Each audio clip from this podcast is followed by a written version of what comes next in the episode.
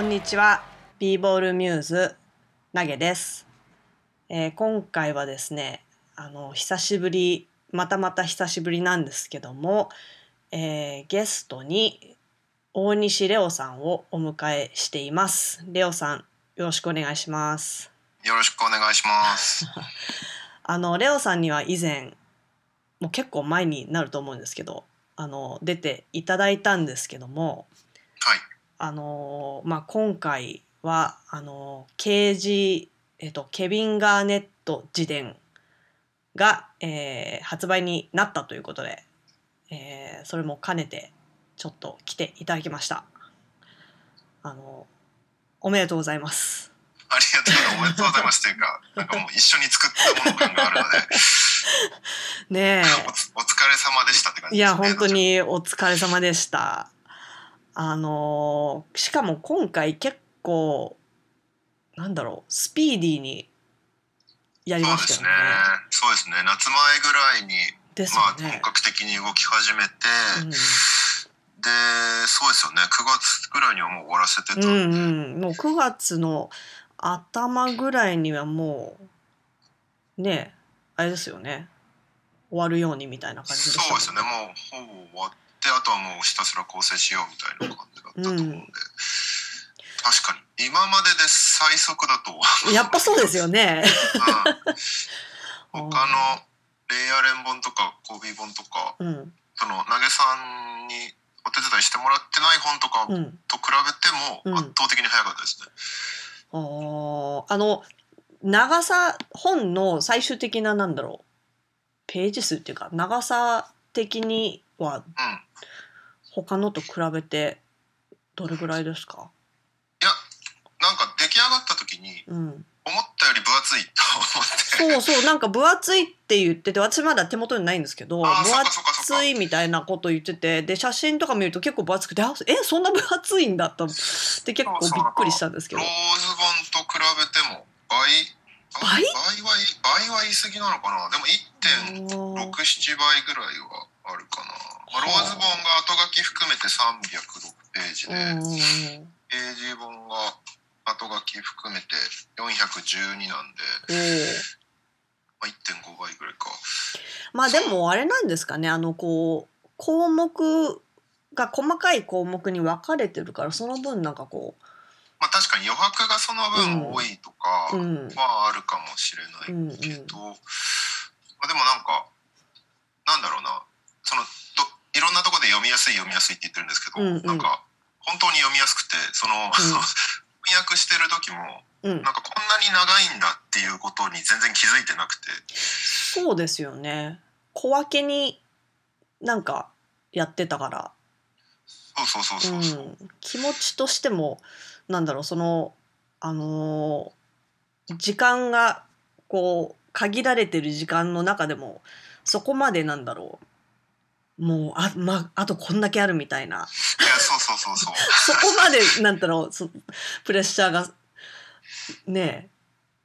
そう小分けにしてある分良かったのかもしれないですね。そうなんか普通の本だとねチャプター12とか13ぐらいまでしかいかないのが、うん結局 A から Z で26まで分かれてるから、うんうんうんうん。そのあこのチャプター長えなって思いながらやらないといけないっていう気持ちがあんまりなくて。そうですね。そのやりやすさが多分そのなんだろうなスピーディーさにつながったのかもしうれない。ーんそうなんですよね。あのーしかもレオさん、あのーまあ、夏前に本格的にっておっしゃってましたけど、はいオリンピックがあったんあですよねそうそうそう。そううんそうなんですよ。うんでオリンピック・パラリンピックって現場にがっつり入っちゃってたんで、うんうんうんそこの期間中はあんまり動けなくてですよね。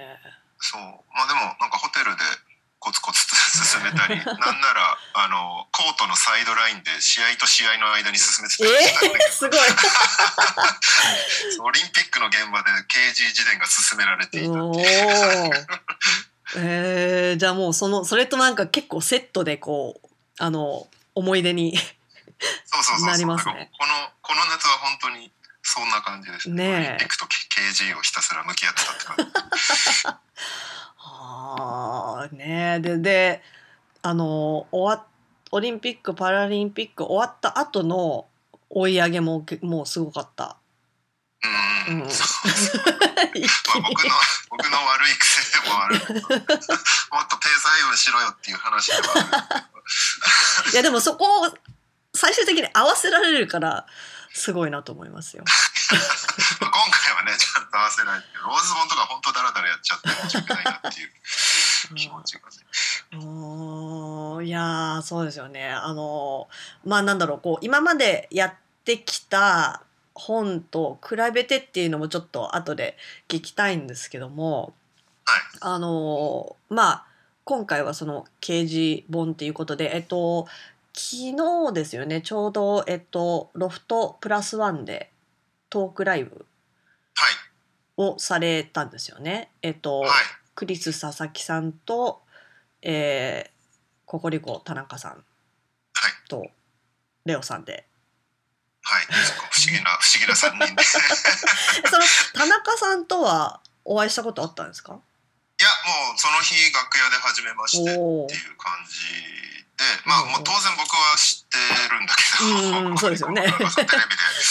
私ですら知ってる。ただその、まあ、KG の大ファンだっていうことは知ってたんでああひそうなんだ。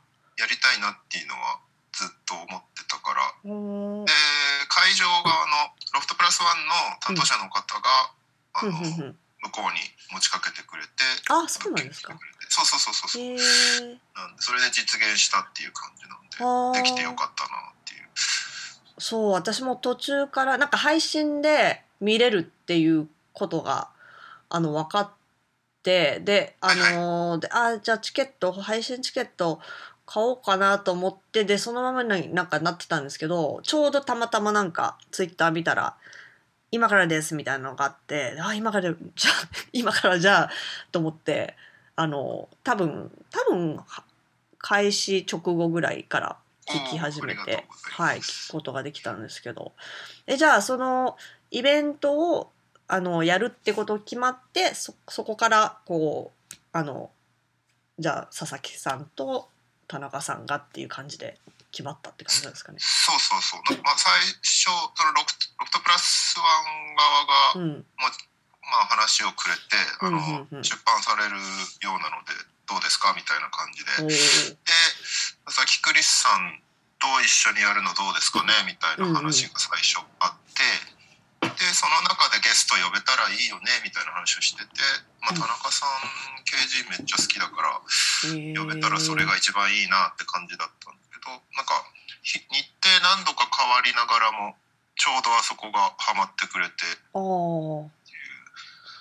へえなんか田中さん今 B リーグの番組とかをやっていて、あそうなんですかへえそうそうそうそうなんかバスケ大好きであそうなんだそれでちょうどあの週末天皇杯で B リーグのシーズンの試合レギュラーシーズンやってなかったからそれで多分ちょうどスケジュールも空いてっていうのがあったんだと思うんだけど。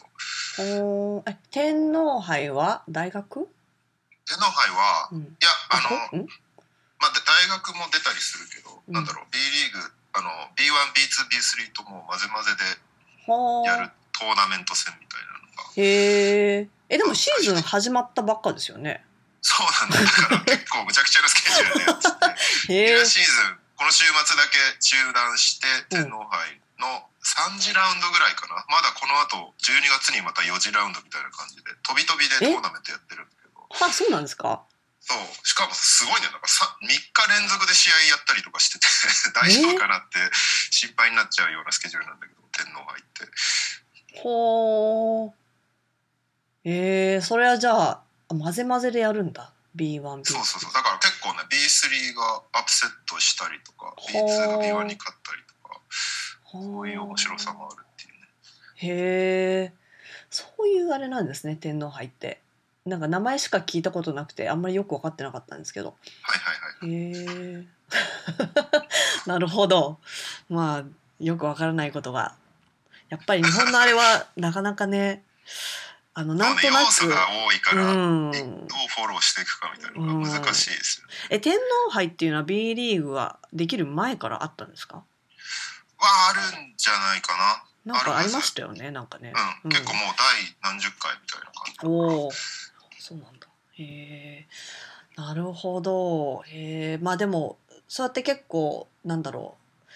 NBA 好きバスケ好きのなんだろうこう芸人さんとかえっとまあ日本のこうエンターテインメント業界でもそういう人が増えてきてるっていうかそういうねてかもともと好きだったんでしょうけどこの、まあ、B リーグをはじめこうバスケが日本でやっぱり盛り上がりつつあるっていうことなんですかね。そういうイベントができたり。うんうんテレビ番組も増えてるし、うーんなるほど。そうですね。結構取り上げられるようになってきてるなまあオリンピックの影響が強かったんだろうなって感じはするけどやっぱ女子がねうんうん。い銀メダル取ってっていう、やーあれもねえ女子の方もあのお仕事でやったりしたんですか？女子は、うん。その W リーグ自体は俺全然カバーしてないんですけど、うんうん。あの代表は割とがっつり毎回取材させてもらってますね、おこの間もアジアカップああありましたよね。うんうんうん、あれもがっつりとおなんか番記者みたいな感じで入らせてもらってお取材してますおなるほど。ね女子はあれはかなりあ女子の方が見てたかもしれない男子より。うん。ねすごい盛り上がりました。オリンピック。あのーそうですね。あのーまあちょっと KG の本にの話をちょっと戻して、はいあのーなんだろう。あのトークライブでこうネタバレしないようにっていうふうに言ってましたけども、はいはいあのまあどうなんだろうまあそこまでネタバレしなくてもいいんですけどもこう今回やっててあのなんだろう軽く説明した方がいいんですかね。いきなりなんか話し始めちゃってますけど。はい。あのまあケビン・ガーネットの自伝ででレオさんがおっしゃったように、えっとけえっと、原本のタイトルが KG A to Z といはい。うタイトルで、で、えっと、A から Z まで、えっと、章になっててでさらにその A の中で項目がいくつかあってそれについてこうあの刑事が語るみたいな形式になってるんですよね。はい。うん、でえっとなんだろう。どこからでも読めるっていう感じにはなってるんですけど一応時系列にはなってるんですよね。こう彼のまあちょっと前後するとこもあるけど全体としてこうまあ時系列になるようには。なんとなく時系列にうん。生い立ちから始まってみたいな、うん。なってますよね。うん。はい。でそのでいろ結構でもなんだろうそういう形式になってるからいろんなトピックが出てくるのもこの本の面白いところだと思うんですけどあの一番なんだろう好きな項目ってあります、一番好きな項う目、ん、面白かったとかこう印象深かった項目。印象深かったのはなんだろうな。結構好きなエピソード多いんだけど、うん、結構ねなんかあのつエピソードとか尽きないっていうか、うんね。そうそうそう。まあでもなんか 人とうん、だ誰か他の人の話をしてる時が結構面白い、うんうんうんうん。まあ、ほ選手とかももちろんうんだし、うんでまあその亡くなっちゃったマニキシリの話とかやっぱグッとくるところとかあるんだけど、うん。なんかたまに出てくるなんかビビギーと初めて会った時とかさ、うんうん。う んあれも。あととなんかプリンスが朝までライブしてくれた話とか、うんうんうん。なんかああいうエピソードが結構好きで。ねいいですよね。私もプリンスの項目が結構なんだろう印象的っていうかあの情景がすごい浮かぶっていううんか、そうそうそうそうそうそう、すごいそういうなんだろう表現の仕方がうまいっていうか。うまいですよね。ねえ。そのまあ強強調の人がいるのでその人の力もあるのかもしれないんだけど、このなんかデイビッド・リッツさんっていう強調うんうんクレジット入ってる人が、うん。普段は結構ミュージシャンの本ばっか担当してる人なんで、へえ。なんで、まあ、それもあってあ。はのプリンスの情景が結構うまく描かれてるのかもしれないけど、ねえ。すごいなんだろうこう特になんだろうプリンスの項目結構長かったと思うんですけど。長かったですね。ねえ。あのなんだろうこうコンサート、まあ、プリンスに会った時の話とかもあってでその実際に行ったコンサートでのなんかこう状況みたいなこう話してる時のなんかこうこうバーンって盛り上がるところがなんだろう本当にそのコンサートでこうガッて盛り上がる感じがすごい伝わってくるっていうか。そう、うんでちゃんとなんか曲名も言ってくれるから、うんうんうんうん。ああの曲かみたいな感じでうん頭で鳴らしながらも読めるから、あ確かに。そうそう。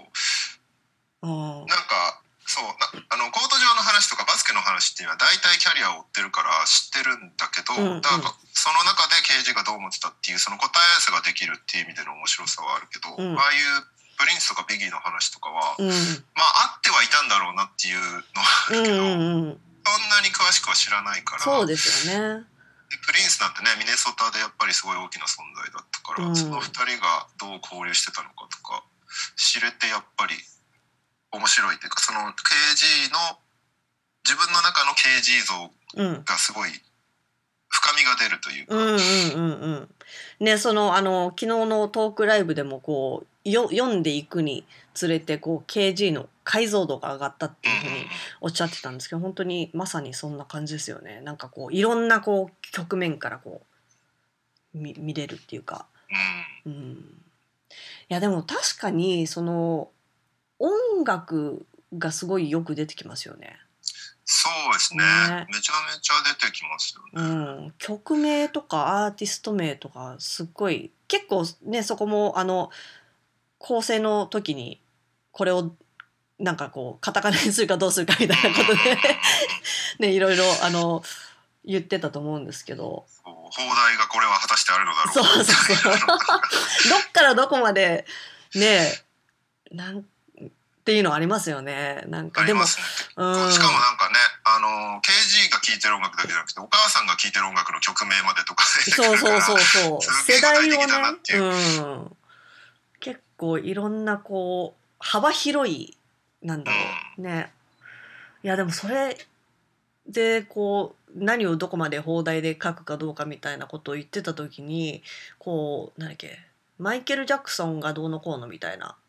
うんうん。その何だっけなジャネット・ジャクソンの項目だったか何の項目だったか忘れたんですけど出だしがビリー・ジーンはえっとなんだっけあの、まあ、歌詞で「ビリビリー・ジーン is not my lover」ってあるじゃないですか。それがそのままこう出てきてだけどっていうふうに歌詞としてなんだろうあのカッコつけて書いてあるんじゃなくてビリー・ジーンはなんだっけ恋人じゃないけどもどうのこうのっていうふうに書いてあってこれ、まあ、私たちとかだったらわかるじゃないですかすぐ。それが何のことを言ってるのか。でももしかしたらもっと若い人とかはピンとこないのかなって思ったりとかして。ね。その辺いやでも何ビリー・ジーンって誰？みたいな。なったり。そうなる。そうなったりするのかなとか思ったりもしましたね。うーん。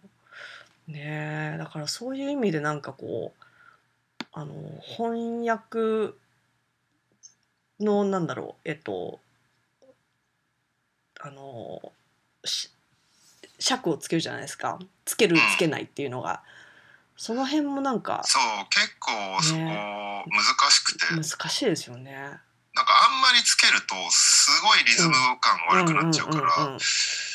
気持ち悪いとかなんかうん。集中力が途切れちゃうところがあるんで、なんかねあんまり多くない方がいいけどでも確かにこれないと意味わかんない人の方が多いだろうなうんとか、でもなんか原書でもうんそんなに説明されてないからそうわかんない人はしょうがねえよなっていううんところもあるから、うん。そのそれをどこまでやるかっていうのは結構ねそうなんですよね。だからこうなんだろう。わかんな例えば私だったら多分なんえこれなん何のことだろうとかなんかこうなんか人物名が出てきたりとかうんうん。なんだろう歴史的ななんかが出てきてなんだろうこれみたいな思って気になったら多分調べると思うんですけど人によってはねどこまで調べるかとかまず全く調べない人もいるだろうしっていうのがねなんかどこまでをこう委ねるか委ねないかみたいなのも ありますよね。そうなんですよね。うんまあある程度はその現象ですごい説明しない限りはいいのかなっていうところもあるけど、うんうんただそのい読む人が日本人っていうところを考えた時にうん、現象よりも説明が必要な部分っていうのは絶対出てくる。んでそうですよね。そこの線引きが難しいですよねいつも。そうですよね。やっぱりなんだろうこうそういう意味でなんかこうまああの2冊おせお手伝いしましたけどそういう意味でやっぱなんかこう奥が深いなと思いましたね本当に。うん。なんかただそのこう書かれてることを違う言語にするだけじゃなくてやっぱりそのこうね読み手をどこまでこう考慮するかみたいなところが、そうなんですようね。ん、面白い。なんかそうそこ結構せめぎ合いなんですよね。うん、このこの言葉は翻訳してもいいけどカタカナとして浸透させちゃった方がうん、後後々にいいなっていうワードがあったりとか今パッと思いつかないけどなんかあるあるじゃないですか。ありす。ますね。なんかあのローズ本やってた時にそれ思い出すのがフーパあー。フーパーはなんかここう最初に結構こう説明があってでそっから先はなんかフーパーに割としてたようなうん気がしますね。なんかこうねその本とかによってキーワードとなるようなものだったりそうじゃなかったり。なんかバスケを見てる上でそれはカタカナ語として浸透しちゃった方が便利だなっていうワードとかうんうんうんあれです、まあ、スワッグとかもそうだと思う、うんうんうんうん。それを変に訳しうん毎回毎回訳してるより、そうですよね。浸透してくれた方が助かるなっていう、うんもうその辺はちょっと分かってくれみたいな。そうそう、うんうんうん。そうですよね。なんかねその日本のバスケ文化作りの一うん、環でもあると思ってるから、うん翻訳うん翻訳本出すことって。確かに。でね全部が全部丁寧に説明しちゃうと根付かないというか、うん常に日本語で話してないと通じないみたいな感じになっちゃうから。うんうん。そうですよね。でもだってある程度例えばね NBA に触れてたらそれなりになんかこう意味をそこまでもしかしたらはっきり分かってなかったとしても耳にしてるね言葉とか。あこういうあれなんだっていうのが分かったりするかもしれないし。今回結構あったかもね。なんか最初の方だけ注釈つけて、あとはもうそれで貫くみたいなうん、そうですね。あ。あのそうですね。じゃあ今までのこうやってきてどうなんですかね。でもやっぱりこの KG の本ってちょっと特殊うん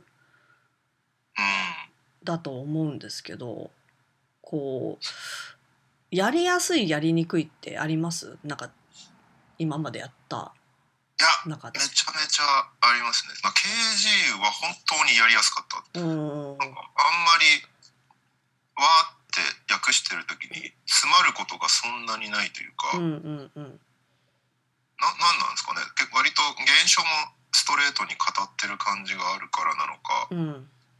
あんまああと一本ちゃんと筋が通ってるというか本人の。中で、って言ってましたね。うん。そうローズマジでふわふわしてるから。すごい議論しましたもんねだってね。そうそうそうう。ん、そう、どういういやでもこっちでこう言ってるしみたいな。宗教観とかもちょっとよく分かんなかったりしましたもんね。そうそうそうう。なんか、なんなん書いてた時期が違うのかなってぐらいんうん。真逆のこと言ってたりするから、ああ最初と途中でみたいな。そうそう、うん。ローズ版は本当に何度も戻っては、うんうんうん。あれこれさっき言ってた時は違うニュアンスだったけど、うん。実は違ったのかみたいな。うん。そうそうそう。だから読み何度もなんか前にほもう翻訳し終わってるところを読み返して、うん。あれ？みたいな感じが、うん。作業がすごい多かったんだけどローズうんの方は、うん。ページ本はあんまり止まることなくガンガンガンガン進めてったっていう印象があるな。うん。そうですね。私もなんだろう。まあ最初えっと原書を読んだんですけどうん。あの刑事まあどっちもですけど刑事の原書を読んだ時になんだろうこう語り口調が、まあ、刑事節っていうふうにこうね言われてますけど、なんかこうリズム感があるっていうかこうなんだろう本人も結構エキサイトしやすいあの性格だと思うんですけどなんかこうどんどんこう話していくうちにどんどん自分が乗ってってでそっからどんどんこうなんだろうあのあれみたいだと思ったんですよね。あのポエトリーリーディングみたいな。はいはいはいはいあるじゃないですか。こうはいなんていうんですかねあれ。まあ詩をこうあの朗読朗詩の朗読って日本語で言っちゃうと結構なんかこう地味なイメージですけどスラムポエトリーみたいななんかこうんうんうんうんうん。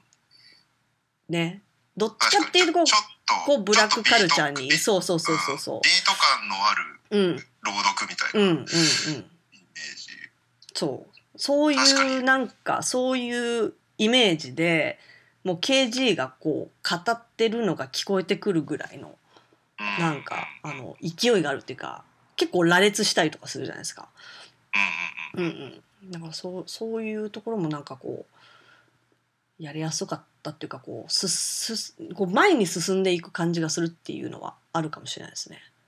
そうですうんね、うん。確かに全体的に流れてうん。るエナジー感がポうジティブだん、からそうそうそうそう。いうのは停滞してない。うんうんうん。うん。ローズはすごい思い悩んでるんだなっていうのが伝わってくるうん。あのショーとかもあったりとかしてうんうん。いま、未だに未だにまだちょっとここは進めてないんだなっていうところがあったりとか、うん。まあ、それはやっぱり現役だからっていうのもあると思う。うん。その差はあるかもしれない。まあそれそれがむしろローズの本としてはうん。なんだろうすごい感情がリアルというか生だからうん。面白いっていうのがあるんで、うん。それはまた全然別の面白さとしてあるから、うん確かに。それでそれでいいんだと思うんですけど、うんうんうん。確かに。ですね。そうですね。やっぱりこう全然、まあ、性格が現れる現れてるんでしょうねきっとね。うん。そうっすか。あのなんだろう。翻訳これでな何冊目ですか ?4? えっとね自分の自分の名前で出てるのはうん。4冊目、四冊。コービうん。ーレイアレン、うん。ローズケージ、うん。で手伝ってるのがあと2冊あるから、まあ、全部で6冊ぐらい。あのーで結構通訳もされてるじゃないですか。仕事お仕事で。で通訳と翻訳って似てるようで結構違うと思うんですけどあのーどまあなんだろうどっちが好きっていうとまあこうどっちもどっちかもしれないですけどなんかありますか？その違いでこうなんだろどうだろうな、ううんん、でも確かに作業としてはちょっと違う。なっていう感じはするけど、うん。ただ翻訳にもやっぱりいろいろあってうん。自伝の翻訳は通訳にどちらかというと近いってはあいうかそのはあ。本人の言葉を、うんうんうんえー本人が伝えてる風に伝えないといけないっていう意味もうんあって、うんうんうんうん。通訳に近い。なんかコービー本は評伝だから、その記者が集めた情報をうん。その本に綴られてるっていう感じだからさあれはまた全然違うっていう感じがするん。だよね作業どとして。うん。自伝とか自伝の翻訳とか通訳ってそのその人のイメージを損なうようなものにしちゃいけないっていうのが強いから、局その人の言葉を伝えないといけないっていう意味では似てる。似てる。はでも通訳通訳の方がごまかしが効くというかあの聞き直せるから楽っていうのは。ああー確かに。えどういう意味みたいな。そうそう本そその場に本人がいるからあー確かに。なんかふわっとしたニュアンスのうんうん。ことを言われて、まあ大体こういうことだろうって通訳するけど本当に分かんない時は本人に聞けるっていう利点はめちゃめちゃありますよ、通訳は。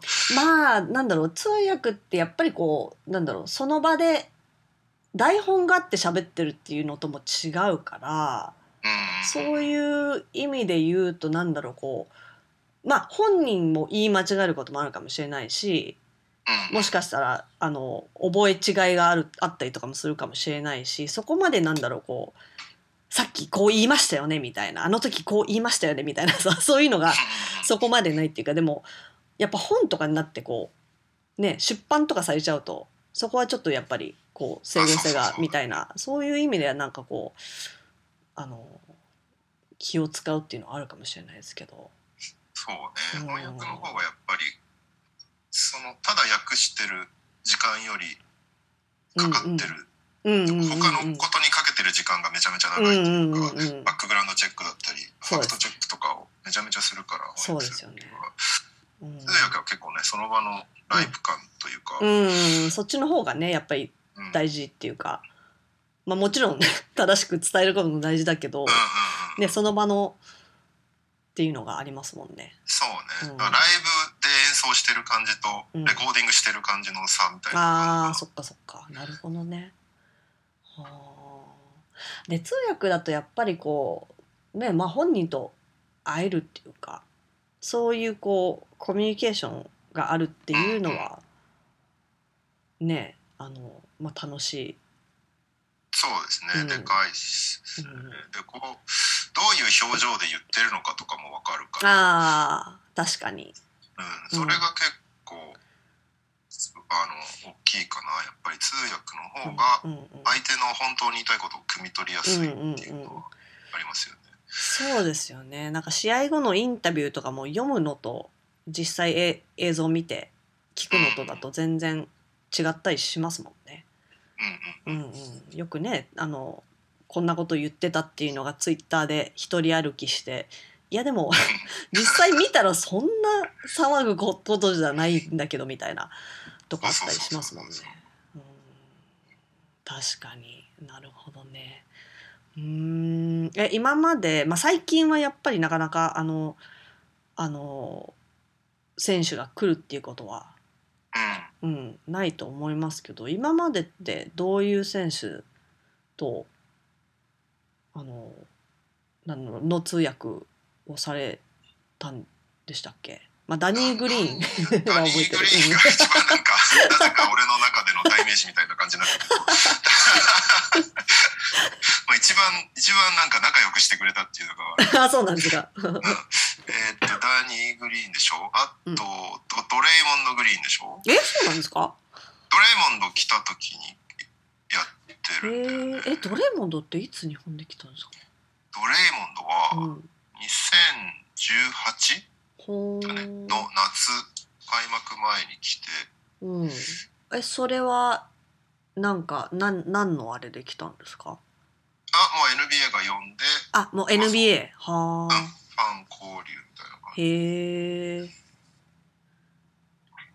まあダニダニー・グリーンもそうだね。NBA が呼んで。なんか当時結構ね NBA が選手を毎年オフシーズンとかに、ほうほうほう。えっと交流ファン交流ファンイベントするっていうの力入れててうんうんバンバンバンバン呼んでたんですようんうん。結局別に辞めちゃった理由はコロナだからあの、うん。ほ本当はもっと来るはずだったんだろうけど、まあまたそのうちね復活うん、復活するといいうん。んだけど、まあそのうち多分またジャパンゲームズやろうってなると思うからそうですよね。なったらうん。じゃあ選手も送り込もうってなってくると思うんだけど、うんうん。あとはレイ・アレンでしょ、うん。でケンバ・ウォーカー。ほうほあとはトニー・パーカー。うはあとなんかもう一人ぐらいいた気がするけど。選手がっつりあ通訳はその辺かな多分。うん。なるほど。そうですよね。まあでもオリンピックオリンピックの時はえっと、オリンピックはうん。選手たちと絡むんじゃなくて、どちらかというと運営側に入っていて、うん。であのーなんだろう試合中に、あのービッグスクリーンだったりとか音響だったりとか照明とかあのガンガン変わるんだけど試合中うん。そういうのって当然やってるスタッフさんがいて、うん。で指示を出してる人とか演出プランみたいなのがあって、うん。でそのオリンピックの時はそれのトップの人がうん。オリンピック側が連れてくる外国人だったんでその人のなんか指示とかを全部通訳するっていうのをやってたんですよ。あそれその人が日本に来ててそれを。そうそうそうそう。IOC が準備した演出家みたいな人を連れてきてで、まあ、その打ち合わせ段階からえ通訳として入ってうん。でその試合中も指示出しが全部英語なんではの通訳で入るはあ大変そうですね。そうだからあの指示を出して通訳してってやってると、ワンテンポずれちゃうから。生で生ですもんねだってね。そうそうそう。もちろん。途中から途中からもう無視して、うん。絶対これだからもう大体わかんない試合やってると、うんうんうん。何試合もやってると、次この指示が飛んでくるからっていうのがわかるから、もうなんか待たずに待たずに日本語で勝手に指示出してる。はあ。もうディレクターみたいな感じになってる。そうそうどうせなんか例えばなんか日本が3を決めた、まあ、日本じゃなくてもいいんだけど、どっかが3を決めたってすると、うん。その国の色の照明を会場に回すみたいなのをたまにやるんだけど、そういうのがまあそんなの待ってなくてもわかるじゃないですか、だからもう先に照明さんお願いしますって言っちゃったりとか。ああじゃあもうその試合会場の演出の指示なんですね。そうそうそうそうそうそう。はあでまあ試合試合中はそんなに問題じゃなくて、うん。あのまあ止まった時とかタイムアウト中だったりとかハーフタイム中とかそのハーフタイムショー今回別にそんなになかったんだけど起こらなかった。あのロボット。あそうそうそうロボット、うん。あのロボットが入っていいタイミングの急出しだったりとか。なるほど。そうあのどのタイミングでコートが全部履けるかとかなんかそういうのを読みながら、えっと細かい指示を出していく、まあ、現場現場監督みたいな感じうんうんうんうん。はあはあはあはあなるほど。へえ。いやーでもじゃあ本当に結構幅広くいろんなことされてますよね。なんかバスケっぽい通訳は大体やってる気がする 記者会見だったりとかうんうんもやってるし、うん。講習会とかもやらせてもらってるし講習会？ほう。なんかコーチの研修うんうんうんクリニックとかで外国のコーチが来たりすると。それの通訳をやったりとかはあはあはあ。へえ。あとなんだろう解説みたいなのとかもはいはいさ,、はいはいされてましたよね。今は？今は特にやってないんだけど、うんその2シーズン前？に昨シーズンはなかったからうん。2シーズン前は、うん。あの楽天の放送で同時通訳が結構あって、選手のインタビュあー。ー試合中のインタビューだったりとかあの監督のヘッドコーチのインタビューとかあるじゃないですか。あのよく批判されてる、こん。なのやるなっていう。やつ、う試合始まってんのにみたいな。そうそうそうそう。うん、あれをなんか同時通訳入れてたんでそれで入ってました。はあ。同時通訳も本当にね大変ですよね。ょっと技術が全然違うから、うん。またちょっとそうなんですよね。うん。違うんですよね、うん。普通の通訳と。同時通訳は本当大変そう。うん。なんかあれはあれがやっぱ一番疲れる脳みそが。うん、聞きながらですもんね。うん。別試合終わった後のなんか疲労感みたいなのはうん同時通訳がやっぱ一番 なるほど。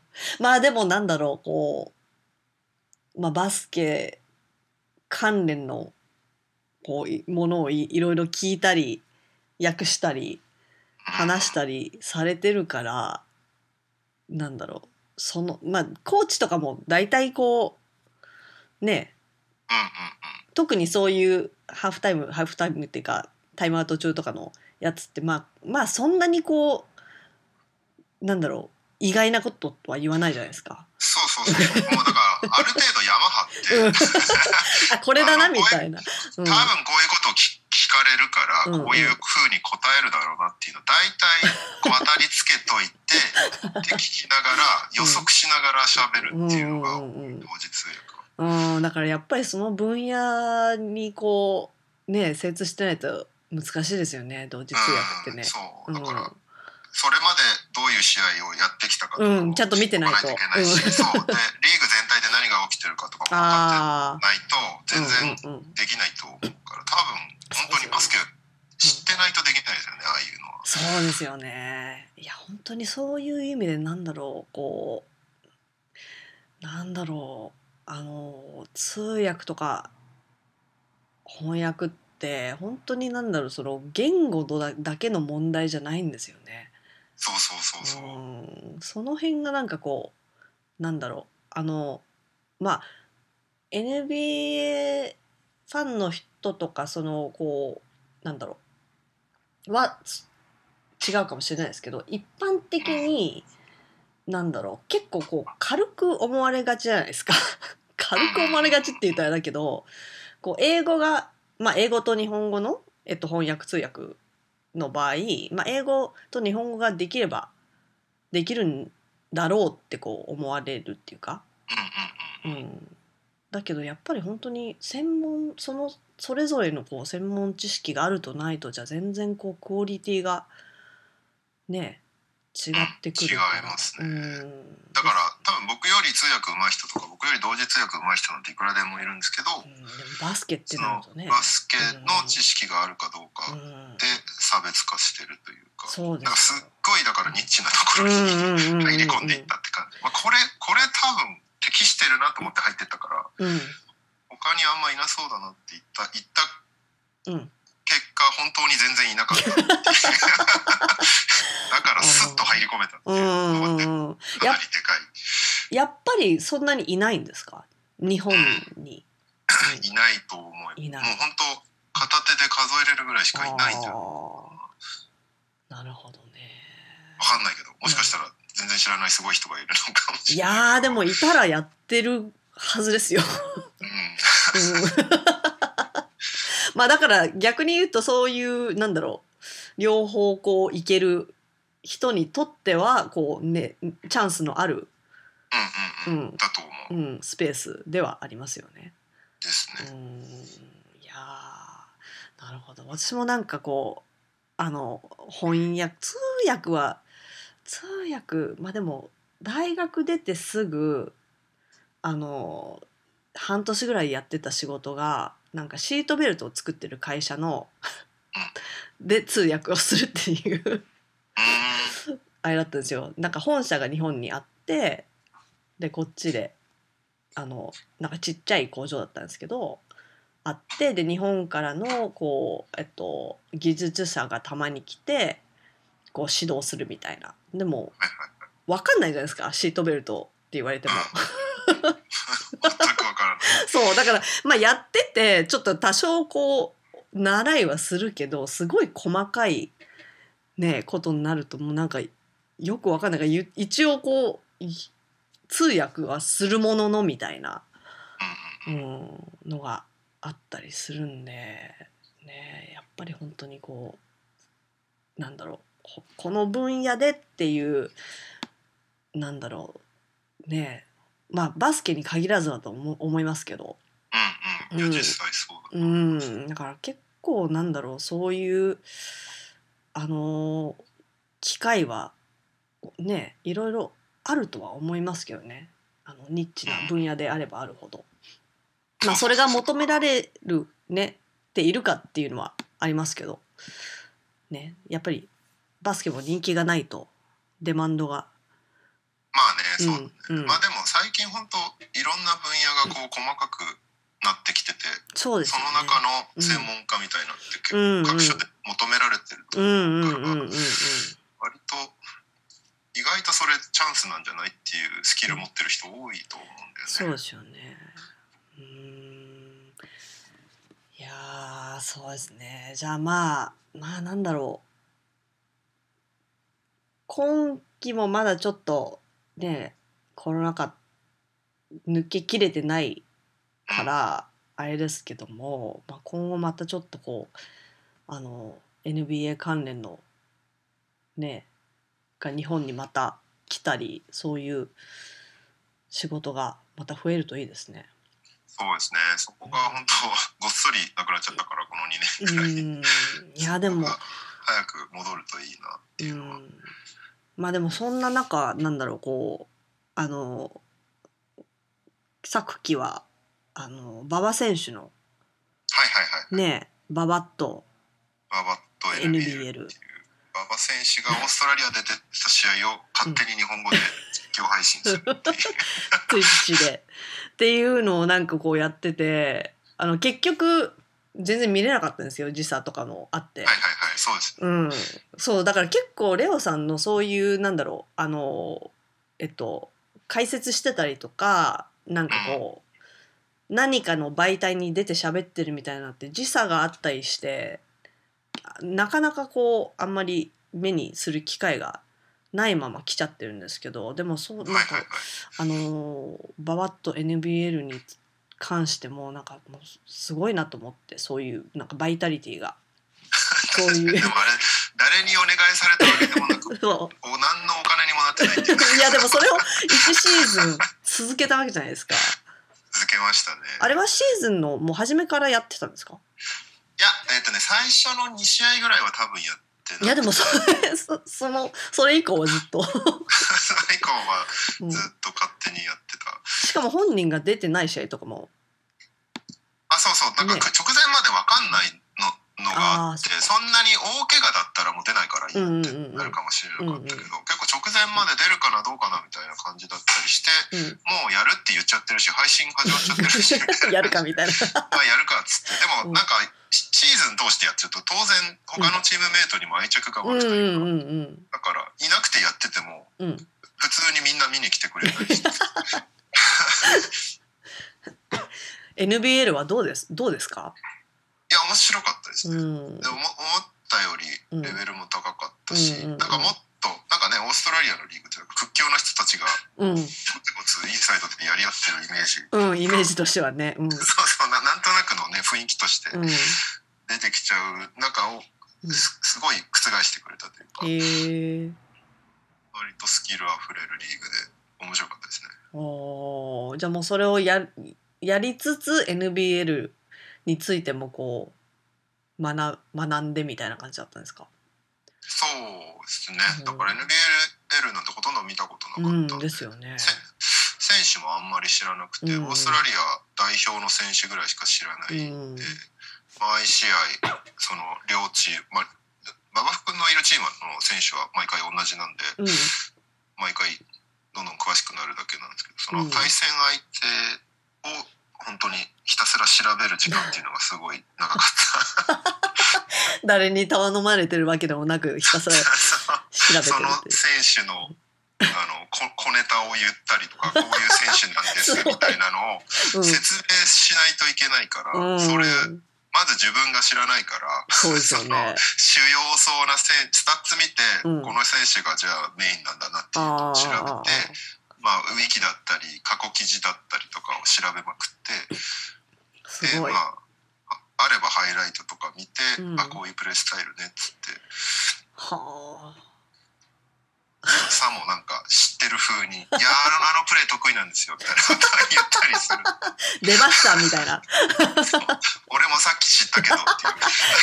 さっきハイライトで見たやつだみたいな。そうそう。え NBL って何チームあるんですか？そんなにいないです。今年、今年1チーム増えて何チームだっけな。ちょっと待ってね。全然いないから、うん。本当またこことやんのかみたいなあばっかりだったんだよねなるほど。1 2 3 4 5 6 7 8 9あ去年うん。9チーム、で今年へー。1チーム増えて10チームになったのあでそんななんですね。うん。うーん。そう考えると本当に B リーグってチームすごい多いですよね。多い多いい。うん、あれはずっと多いままなんですかね。再編するから1回。あの何年か後に。あそうなんですか？26だったかな。なんか、B、あ新たな B1 お。あもうそれっ B2B3 を一回再編するんですよ。でそのていうのが決まってる。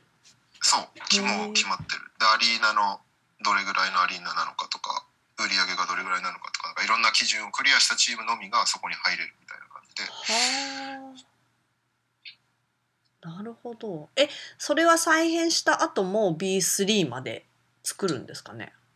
あるある。ほう。まあ、そっからもしかしたらちょっとこれは競争力うちにはないからっつっていなくなるチームとかももしかしたら出てくるかもしれないけど、うんうんうん結構、うん、ちゃんと運営できないとうん。B1 には入れなうん。そうな雰囲気になってるんで、うんなるほど。じゃあとりあえず何年かこうやってみてでからこうまたちょっとまとめるみたいな感じに。なんじゃないかなって感じですけどね。まあいろいろ B リーグも模索してるんだとは思ううんうんうんうんうん。そうですよね。はあ。え B リーグ関連のなんだろう？そういうお仕事っていうのはされ B てる？リーグは、うん。えーまあダブドリがメインかな、うんうんダブドリっていう雑誌が、うん、雑誌なのかな？あれムック本のなんだかちょっとよくわかんないですけどあの体裁が。機関誌ではないですよね。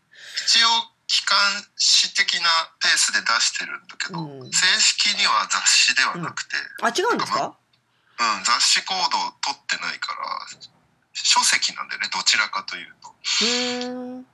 まあそんなにあんまり方の人たちはそこをあんまり気気にする必要はないんだけど。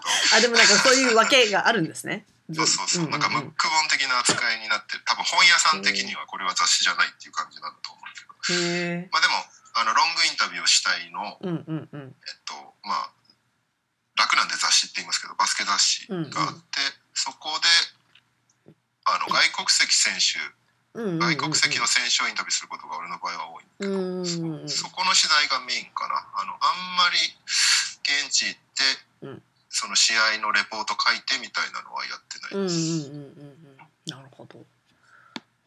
試合に試合にを実際にこう見に行くことって結構あるんですか？B リーグ。うん、それはちょこちょこ行行くようにしてるし、そのうんバスケットライブで全部見れるんで、うーん。気になるマッチアップとかは見るようにして、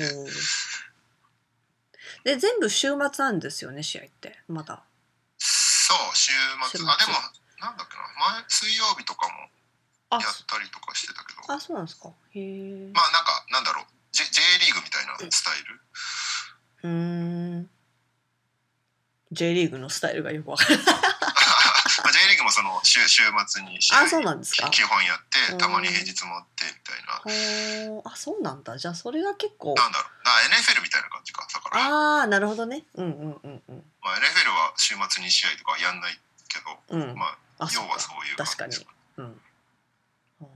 なるほどまあ、。ね NBL もだったらなんならそうだったんでオーストラリアもあそうなんですか。へまあ、だからできたっていうのもあるそのああ。本当は NBA みたいにうんその2試合連続であって1日置いてまた試合やってみたいなスケジュールだったら絶対できないからうん。うん確かに。毎試合実況なんて。うん。もうすごいリサーチだけでもう終わっちゃいますよね 時間が。これだけで1週間終わっちゃう、うん 仕事じゃないのに。あーなるほど。いやーでも本当になんだろうこうバスケに関してこう幅広く本当にいろいろ。何でも何でもやるっていう。う。まあでもコンテンツ多い方がん。面白いもんねそのユーザー側は、うん。見てる側は、うんそそれをそのコンテンツを増やす一員になれるならいいのかなとはうん思ってやってるけどどうなんだろうっていうなんだろう今後こうやってみたいことってあります？なんかそのバスケ関係で。NBA にしろ B リーグにしろ、うん、なんか挑戦してみたいコンテンツとか。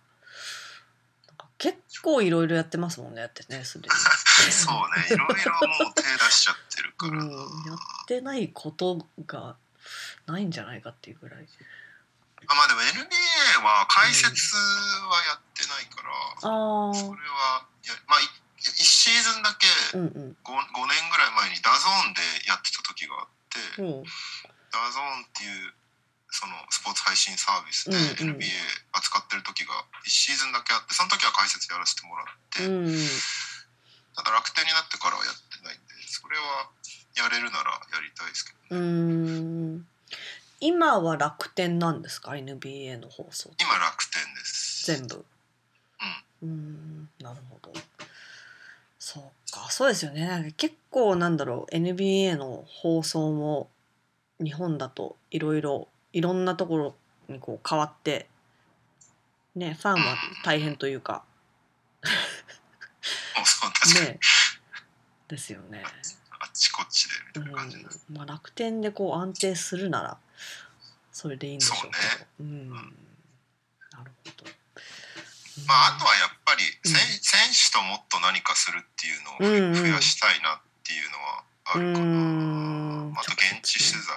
ああそうですね。現地ロサンゼルスにもぜひいらしてくだ行きさいたい行きたい。ロサンゼルス次のオールスターってどこでしたっけ？今年？次はねクリーブランド。あクリーブランドか寒そう。そう。まあでもあの最後行ったのシカゴだったから。ああ寒いわ。大大体大体寒くないところが限られてますもんね。そうそうなんだよね。イースタンカンファレンスがほとんど寒い街ばうんっかりだから。ロサンゼルスとマイアミとオーランドと。マイアミオーランド。うん。あとテキサスか。ああテキサスもまあ寒そう場所によってね、寒くなくはないからですまあね、うん。LA とかに比べちゃうと、うん。げさん基準が LA だから どこもどこでも寒いわみたいな感じになっちゃってそうですよ。もう十何度とかだとああ寒いってなってますからね沖縄の人みたいな。いやーねだからその分なんだろうこう家とかもあったかくできてないし寒いんですよ実際。実際あんまりあったかくないんですよね。うん。そうですね。あのあじゃあ最後えっとメンフィスに来たのっていメンフィスにも行きましたよね。あれはメンフィス行きました。あれ何こそダブ撮りで行ったんだけど、うん。あれは渡辺選手の？渡辺選手。2018か9あもうそんななるんですね。うん。えシカゴはその後ですか？シカゴはその後。あ後なんだ。もうコロナ直あーあーそっか。前2020の2月だあから。ーあー本当ギリギリだ。で帰ってきたらもう何かどこにも行けません。みたいな。本当ギリギリこれをだ最後にみたいな。そうそうそうそう。あーそっか。じゃあ行けてよかったですねうん行けてよかったシカゴのオールスターは絶対行きたいと思ってたからちょうどよかったというか。いやーシカゴ。シカゴの話になったところではい。どうですか？ブルズは。今季のブルズは。めっちゃ面白くて強いしなんかさっきの試合もすごかったんで。ねえなんかあの